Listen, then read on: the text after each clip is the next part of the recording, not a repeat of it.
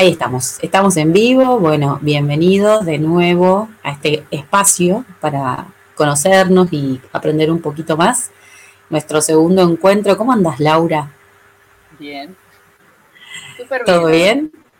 Sí, sí, todo bien. ¿Cómo está, ¿Cómo está Buenos Aires? Acá hay un día precioso en Mendoza. Hermoso, fresco, pero soleado. Bueno, estamos, estamos, eh, hablamos la semana pasada sobre dominancias y ahí estamos evocando nuestra, a la imaginación, esa, dominancia amarilla que, nos hace pensar en, a través de lo, que escuchamos, eh, nos hace pensar y nos hace visualizar cómo puede llegar a estar el día. Así que bueno, vamos a poner en acción la cabeza hoy día. Bueno, Lauri, hoy vamos a hablar de un tema que me parece que está buenísimo, que tiene que ver con los negocios y la espiritualidad.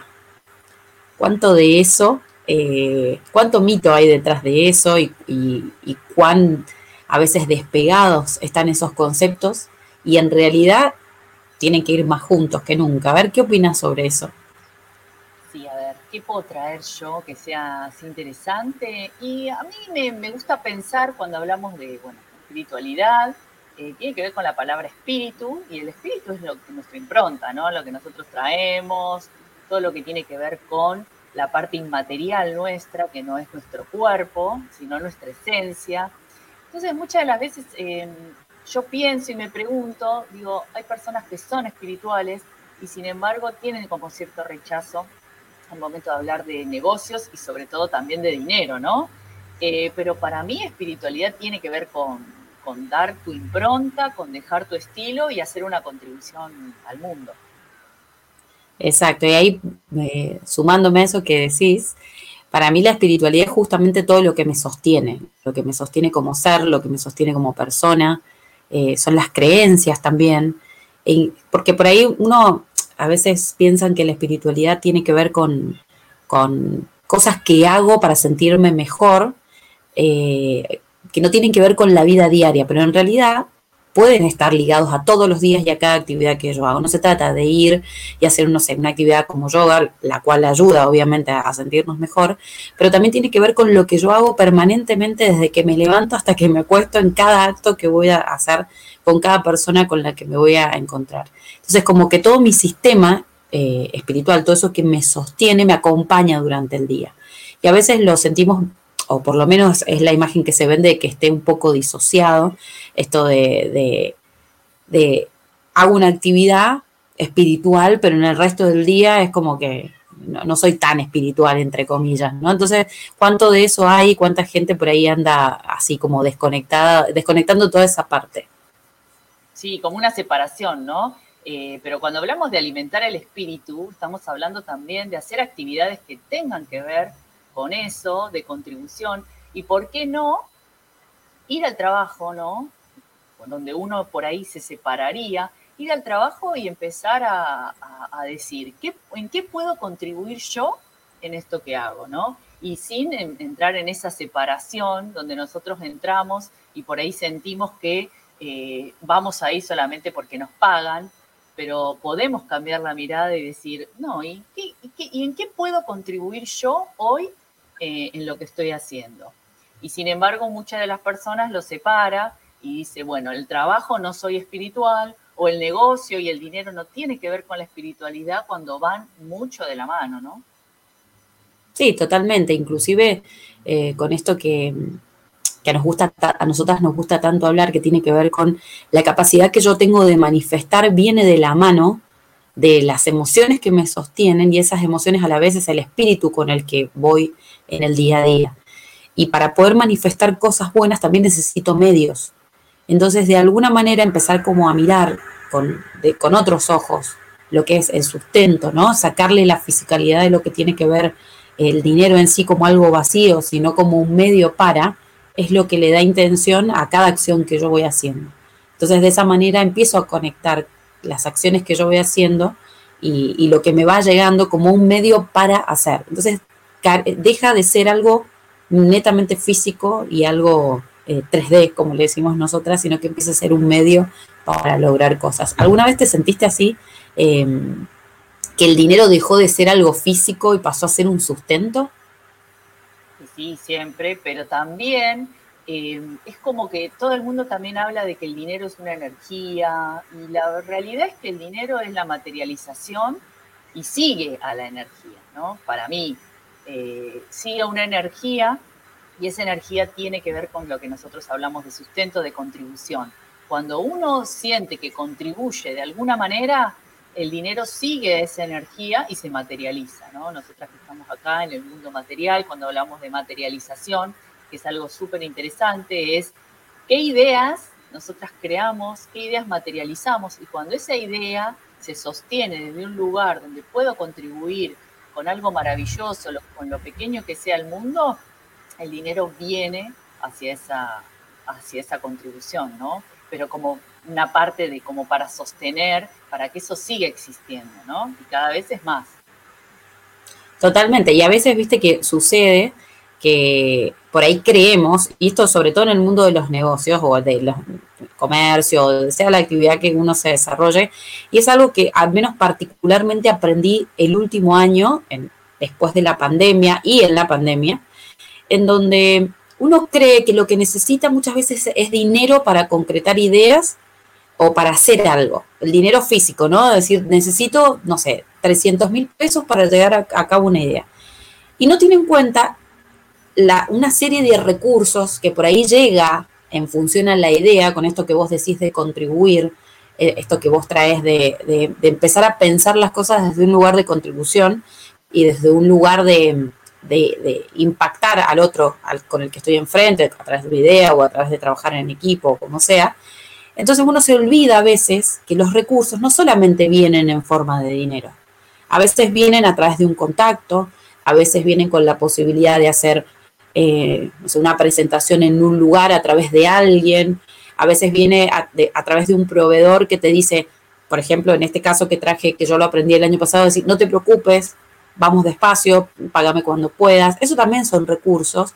Y lo que sucede es que, y también sostienen las ideas que uno va teniendo a la hora de ir materializando la idea que, se le ocurrió en un inicio. Entonces, también está bueno poder traerlo a la mesa como, eh, además del dinero, porque es todo lo que me sostiene, es todo lo que sostiene la idea, es lo que me sostiene a mí, es eh, la causa y efecto de ir haciendo cosas, de, relacionarme mejor eh, con tal o cual persona. Entonces, toda esa gama de recursos está bueno tenerlo a la mano para empezar también a sentirnos un poco más prósperos, porque a veces, este es otro tema y otro mito, que la prosperidad a veces se la lleva directo, es como un enganche directo al dinero, y a veces para mí no es así. Para mí la prosperidad también viene de la mano de todos estos recursos y de cómo me siento yo y la percepción que tengo en función de todo eso que se me presenta. No sé qué opinas al respecto. Sí, eh, eso es lo que hoy en día dicen abundancia, que, mucho no tiene que ver con el dinero, sino lo que te sostiene y todo lo que vos tenés atrás. Pero también está es importante subrayar que los recursos siempre siguen a la idea y tenerla bien identificada y poner la energía ahí en ese lugar, ¿no? Porque si uno pone energías en distintos espacios, es como que no termina de cerrar, ¿no? Y traer un poquito de esto de cuando dicen que el, dinero es energía, no es energía. El dinero sigue a la energía que vos creás cuando contribuís desde algún lugar. Y también esa energía se alimenta de las acciones que uno le hace y le, aporta día a día. Porque un negocio hay que cuidarlo, hay que mirarlo, hay que hacer un montón de cosas que me parece que, eso hoy en día por ahí no se tiene tan en cuenta, es decir, hagamos más o menos lo que salga, ponemos un poco acá, un poco allá, pero no, la dedicación tiene que ser diaria, total y no todo el día, porque muchos de nosotros hacemos distintas cosas en el día, pero sí todos los días dedicarle un ratito a eso, por lo menos desde la idea, desde la creatividad o desde la colaboración. ¿Qué puedo aportar hoy para mi negocio? Totalmente, y ahí hay algo que también se escucha mucho y sobre todo en la parte emprendedora, que es mientras tanto, o me quedé sin trabajo y hago tal cosa. Y la emoción que acompaña ese movimiento de creación muchas veces está anclada desde una necesidad. Entonces, empezar a mirar lo que yo soy capaz de crear, porque en definitiva, lo que uno hace y crea en función de un negocio, de lo que sea que hagas, tenés un negocio puesto físico o vendés vos desde las redes sociales o lo que sea, es parte de tu energía, porque sos vos el creador y el que pone en acción, digamos, la idea que le permite llegar a donde uno lo, quiera, porque en definitiva el límite lo pone uno. Si uno de repente quiere crecer con eso, es según la percepción que uno le pone a esa idea hasta dónde llegás. Si uno dice, no, mientras tanto que consigo un trabajo voy haciendo esto, y probablemente la idea no prospere más de un mientras tanto, porque justamente es la intención que le das eh, a la idea. Y si yo soy capaz de crear algo y, soy capaz de cuidarlo como mi propia creación, porque tiene mi energía, eh, en definitiva va, voy a acompañar con mi energía eso. Y también esto es otra cosa que para quienes han tenido un negocio probablemente les ha pasado. Te sentís mal, las ventas caen. Te sentís bien y de repente el negocio explota, vendes un montón. Entonces, ¿pero qué pasó? Y bueno, obviamente la energía de uno está puesta en el negocio, en lo que sea que vayas a iniciar o en el negocio que tengas, con lo cual esto que vos decís es muy importante, es cuidarlo, es darle importancia, porque en definitiva es parte de mi creación. Entonces tengo que ponerle la energía y la impronta necesaria para que eso crezca y, se alimente, ¿no? Sí, a mí me gusta pensar en un negocio como, como la gestación de un hijo, ¿no? Y con el proceso que eso implica porque, porque todo lleva un proceso, ¿no? Y muchos de los emprendedores ya saben o sabemos que si a los dos años esa, esa gestación no funcionó, es porque vos a ese bebé no lo alimentaste muy bien, ¿no? Entonces, me gusta pensar en esos términos, ¿no? De preguntar, a ver, este negocio, ¿qué pasó? ¿Qué, qué, qué no lo sostiene? ¿Cuál es la idea detrás de esto? Quizás es una energía, es la mala comunicación, es hacer muchas cosas a la vez y no se entiende, ¿no? Porque primero, primero hay que sostener esa gran idea, que nosotros sabemos que tiene que ser por lo general única, para después empezar a abrirse hacia otras, hacia otras actividades o otros productos, otros servicios, ¿no? Pero bueno, eh, un poquito te traigo esta gestación eh, porque tiene que ver con tiempos, ¿no? A veces en, eso del tiempo mm, no nos gusta mucho esperar, ¿no? ¿Vos qué opinas de eso? Totalmente, ¿no? Y queremos todo ya. Y, en definitiva también viene de la mano de, de, aprender a esperar, porque también eso hay que aprender a esperar el tiempo que lleva un negocio, el, que la gente te conozca, el que se acerquen a vos, esto que vos traías también de la comunicación. Y todo eso va a ir acompañado de algo que nosotros trabajamos mucho, los coaches, que seguramente eh, vamos a hablar en otro encuentro, que tiene que ver con qué, qué emoción y qué intención acompaña todo ese movimiento y toda esa acción. Yo no puedo pretender que mi negocio eh, funcione bárbaro si la emoción que a mí me acompaña todos los días es de frustración, es de necesidad, es de carencia, es de, echarle la culpa a otro porque a mí me, va mal. Es, si yo me, siempre me pongo en esa posición eh, y elijo ponerme en esa posición o me dejo llevar por eso, es muy difícil que un negocio prospere. ¿Por qué? Porque en definitiva estoy ocupando, y esto acá vamos otra vez a neurocoaching, mi cabeza, mi cerebro y mi mente en emociones ¿sí? y funciones que tienen que ver con esa frustración. Entonces, de alguna manera, todo, dejo de ser creativo, dejo de pensar estrategias, dejo de atender bien al cliente que se me acerca y que me elige, dejo de, pensar en cosas que me van a acercar más a, lograr objetivos y hacer crecer.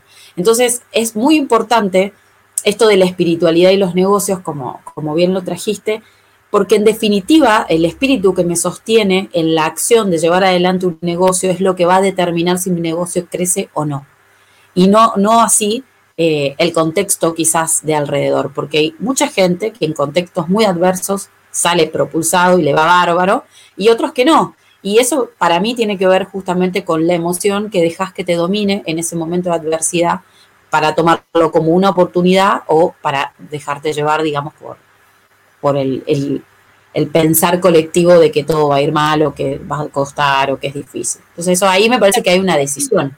Sí, la fisiología que sigue, la fisiología, toda la corporalidad. Eh, a ver, nadie va a contratar y nadie va a hacer negocios con alguien que esté deprimido, ¿sí? que no muestre una corporalidad de que está seguro en el mundo y de que lo que yo te traigo puede funcionar. Entonces ahí le sumamos corporalidad, energía y foco. ¿Y qué más le podríamos agregar? Emoción. Por supuesto. Yo tengo, tengo una frase que, me gusta usar mucho, que viste que en, el ámbito de, de las dietas dice somos lo que comemos. Para mí somos lo que sentimos. somos la, la, capacidad que tenemos de sentir para manifestar. No hay otra, porque desde la emoción, a través de nuestro cerebro, ¿no? Y de todo nuestro cuerpo, es que cuando uno manifiesta y logra algo, ¿no? Entonces es muy importante también qué emociones me acompañan en mi día a día. Y a veces nos cuesta salirnos de esa emocionalidad, pero con autoconocimiento, conociéndome, sabiendo dónde están anclados mis puntos más débiles para hacerle foco y mejorarlo, puedo cambiar, porque eso es una decisión, ¿no? El estado emocional es una decisión en donde uno se quiere, se, quiere poner y quiere hacer gimnasia, digamos, mental para, para pararse en ese lugar, ¿no? Eh, y eso para traer con esto. Eh, hay algo que a mí me parece como, como un mito o no, ciertas personas lo pueden manejar bien. Mucho se habla de decir, bueno, pero yo la ira la puedo manejar y, y enfoco con el enojo, enfoco. Bueno, muy pocas personas pueden llegar a enfocarse con eso. Si yo me voy a enfocar con algo, va a ser desde la alegría, desde el amor, desde un lugar más cómodo, ¿no? Porque si bien puedo, a través del enojo, tener energía, y, tener ímpetu, me alcanza solo para salir, no, no puedo mantener en el tiempo eso porque me va a acabar en realidad con mi cuerpo y con todo lo que siga después para, para poder sostener el negocio. Sí, porque en definitiva lo que se despierta detrás de esas emociones que no están buenas tiene que ver con, obviamente, eh, son los neurotransmisores que se nos despiertan eh, nos, aumentan el estrés. Y, por ahí vos decís, sí, yo en función de la adversidad puedo salir adelante propulsado y fue cuando mejor me fue. Pero en definitiva, a la larga, eh, mi cuerpo lo siente porque en sí, siente ese estrés que tiene encima. Entonces, siempre está bueno ir hacia la emoción del placer, que es esa emoción primaria que de ahí se, desprenden muchas otras que tienen que ver con el placer, para justamente lo que yo creo, lo, lo empiece a crear desde ahí.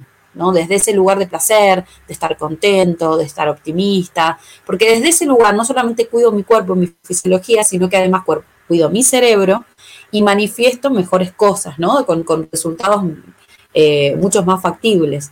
Entonces, es muy importante, a la hora sobre todo de, iniciar un negocio o de sostener un negocio, primero entender cuál es el semillado de ese negocio, qué emoción se semilla en ese negocio, ¿no? Cuando yo lo inicié, ¿en qué situación estaba?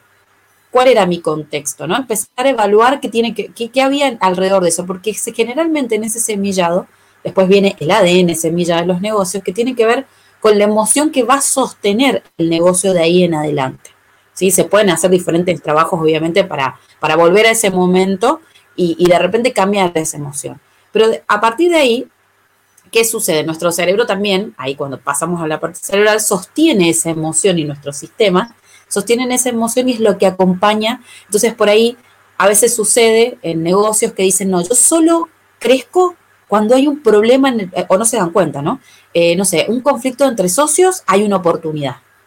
Eh, hay un problema a nivel, no sé, macro, problema de inflación, y ahí es donde siempre crezco tiene que ver con esta asociación que ha hecho desde el inicio el, inconsciente del negocio, por decirlo de alguna manera, en donde sostiene el patrón, ¿sí? Entonces es importante ser consciente de la emoción que acompaña y qué sucede en las complicaciones, pero sobre todo en los éxitos, porque ahí es donde se va a determinar la manera en que va a crecer el negocio y determinándolo y pudiendo identificarlo, puedo convertir esto en hacerlo desde el placer y desde lo bueno y no desde el conflicto. Y esto es algo que, se puede también tener en cuenta. Esto que traes que son los patrones, ¿no? Que siguen a la creación del negocio y del semillado, pero también prestar atención a cuando yo creo ese negocio, ¿lo creo desde la necesidad que tengo de tener dinero? Que es lo que siempre decimos, ¿no? Con los emprendimientos, con los negocios, o desde la necesidad de contribuir con algo distinto, algo diferente, ¿sí? Y esa es la gran diferencia, es ¿hago esto porque necesito el dinero? ¿Nace en carencia o hago esto porque quiero contribuir desde otro lugar, con otra mirada, para que el mundo tenga esto que en realidad ofrezco? Que puede ser desde un producto ínfimo y tan rudimentario que yo le cambio solamente una pieza, se me vienen casos solamente de, de tecnología y un montón de me di cuenta qué es lo que se necesita, ¿no? ¿Qué es lo que, en qué puedo contribuir, lo mínimo, transparencia, Eh, hoy en día en tecnología hay muchos ejemplos, pero eso es para, para otro día, que podemos traerlo. Pero, pero se me ocurre que puede ser cualquier cosa, si hasta vimos productos que, en su, que eran de una manera y han sido modificados y, el solo cambio de una pequeña pieza de algo distinto hace que eh, sea distinta la contribución. Sí, totalmente. Y además esto de, contribuir al otro, solucionarle un problema al otro, ¿no? Esto viene de la mano del marketing, ¿no? Que siempre el marketing lo que busca a la hora de vender es solucionarle el problema a alguien, eh, pero también es pensar desde lo que yo tengo para contribuir, lo puedo orientar hacia el lugar de crear algo nuevo, ¿sí? Aunque ya sabemos que todo está creado, o por lo menos quizás combinar diferentes cosas que lleven a un resultado nuevo, ¿no? Porque a veces de hecho de eso se trata, ¿no? Simplemente hacer un, o, conectar cosas y de repente eso te lleva a generar algo nuevo, más práctico, más rápido, y de esa manera también estás trayendo una solución. Eh, o crear algo que se te ocurrió, que te bajó la idea y, de repente estás listo para, para poder armarlo y poder hacerlo en función a, los conocimientos que tenés o conectando a la gente que sabe hacerlo, pero vos llevándolo adelante, porque también esa es otra, no, no, hace falta ser experto para lograr algo, sino que quizás tenés la idea y contratás a los mejores y como hizo Steve Jobs en su momento y de repente manifestó una idea que se le ocurrió trayendo gente que sabía hacer lo que él necesitaba, ¿no? Entonces, pero siempre, claro, y que lo acompañó, pero siempre cuál fue el eh, buscar soluciones y contribuir, ¿no? Ir siempre detrás de la idea, detrás de la contribución. Materializarla, en definitiva. Totalmente. la mayoría nos, nos limita, ¿no? El, el decir no podemos, la emoción no, no me acompaña en esta materialización, que me parece súper interesante poder abrir el abanico para que se empiece a ver que todo lo que uno quiera conseguir se puede. En corto plazo, largo plazo, eso se va viendo, pero todos los días tenemos que trabajar en esto y ponerle un poquito de energía a eso que queremos lograr. Totalmente. Yo siempre digo que, es algo que lo, lo, tomé de las diferentes cosas que hemos ido estudiando y viendo y leyendo. Y justamente esta gente que logra cosas, hay algo que, los tiene, que tienen en común, que es la capacidad de hacer, es la decisión de hacer. No se quedan solamente en la idea, eh, en lo que se les ocurre, sino que tienen la capacidad de llevar a cabo la acción. Y acá ahí entra el tema de las dominancias. ¿Y cómo entra el tema de la dominancia? Bueno, entra la idea, tomo la decisión de hacerlo, lo hago, lo organizo y pienso en el otro. Y ahí hace como el recorrido por todas nuestras dominancias. Y esta gente que, logra cosas como ser Steve Jobs o, traigamos al que quieras, ¿no? Tienen esa capacidad de, ejecutar y de hacer y no se quedan solamente vagando la idea. Y eso es súper importante, porque las ideas no se hacen solas, sino que uno tiene un cuerpo y tiene todo un contexto en el cual tiene que materializar. Y para eso tenemos que usar eh, digamos, toda nuestra fisiología para lograr manifestar la idea. Sí, usar la emoción a nuestro favor, la organización a nuestro favor, la planificación, el hacer a nuestro favor y la creatividad, que son los cuatro puntos fundamentales de un cerebro gerencial. Que el próximo puede ser, eh, el próximo encuentro podemos hablar de lo que es, qué es un cerebro gerencial. Digo, está claro, me encanta, me encanta. En la próxima entonces vamos a hablar eh, de qué se trata tener un cerebro gerencial, que justamente los hacedores eh, tienen ese tipo de cerebros. Así que bueno, Laura, hermoso encuentro. Eh, gracias, sigamos charlando estas cosas. La idea es que la gente se siga conectando, conociendo, que se les despierten ideas, que de escucharnos de repente diga, ah, claro, me quedo en la idea pero no avanzo y de repente que esto también sirva para, para empujar y lograr materializar las ideas que tenemos. Así que bueno, nos encontramos la próxima vez. Gracias por acompañarnos. Un beso para todos. Adiós amiga.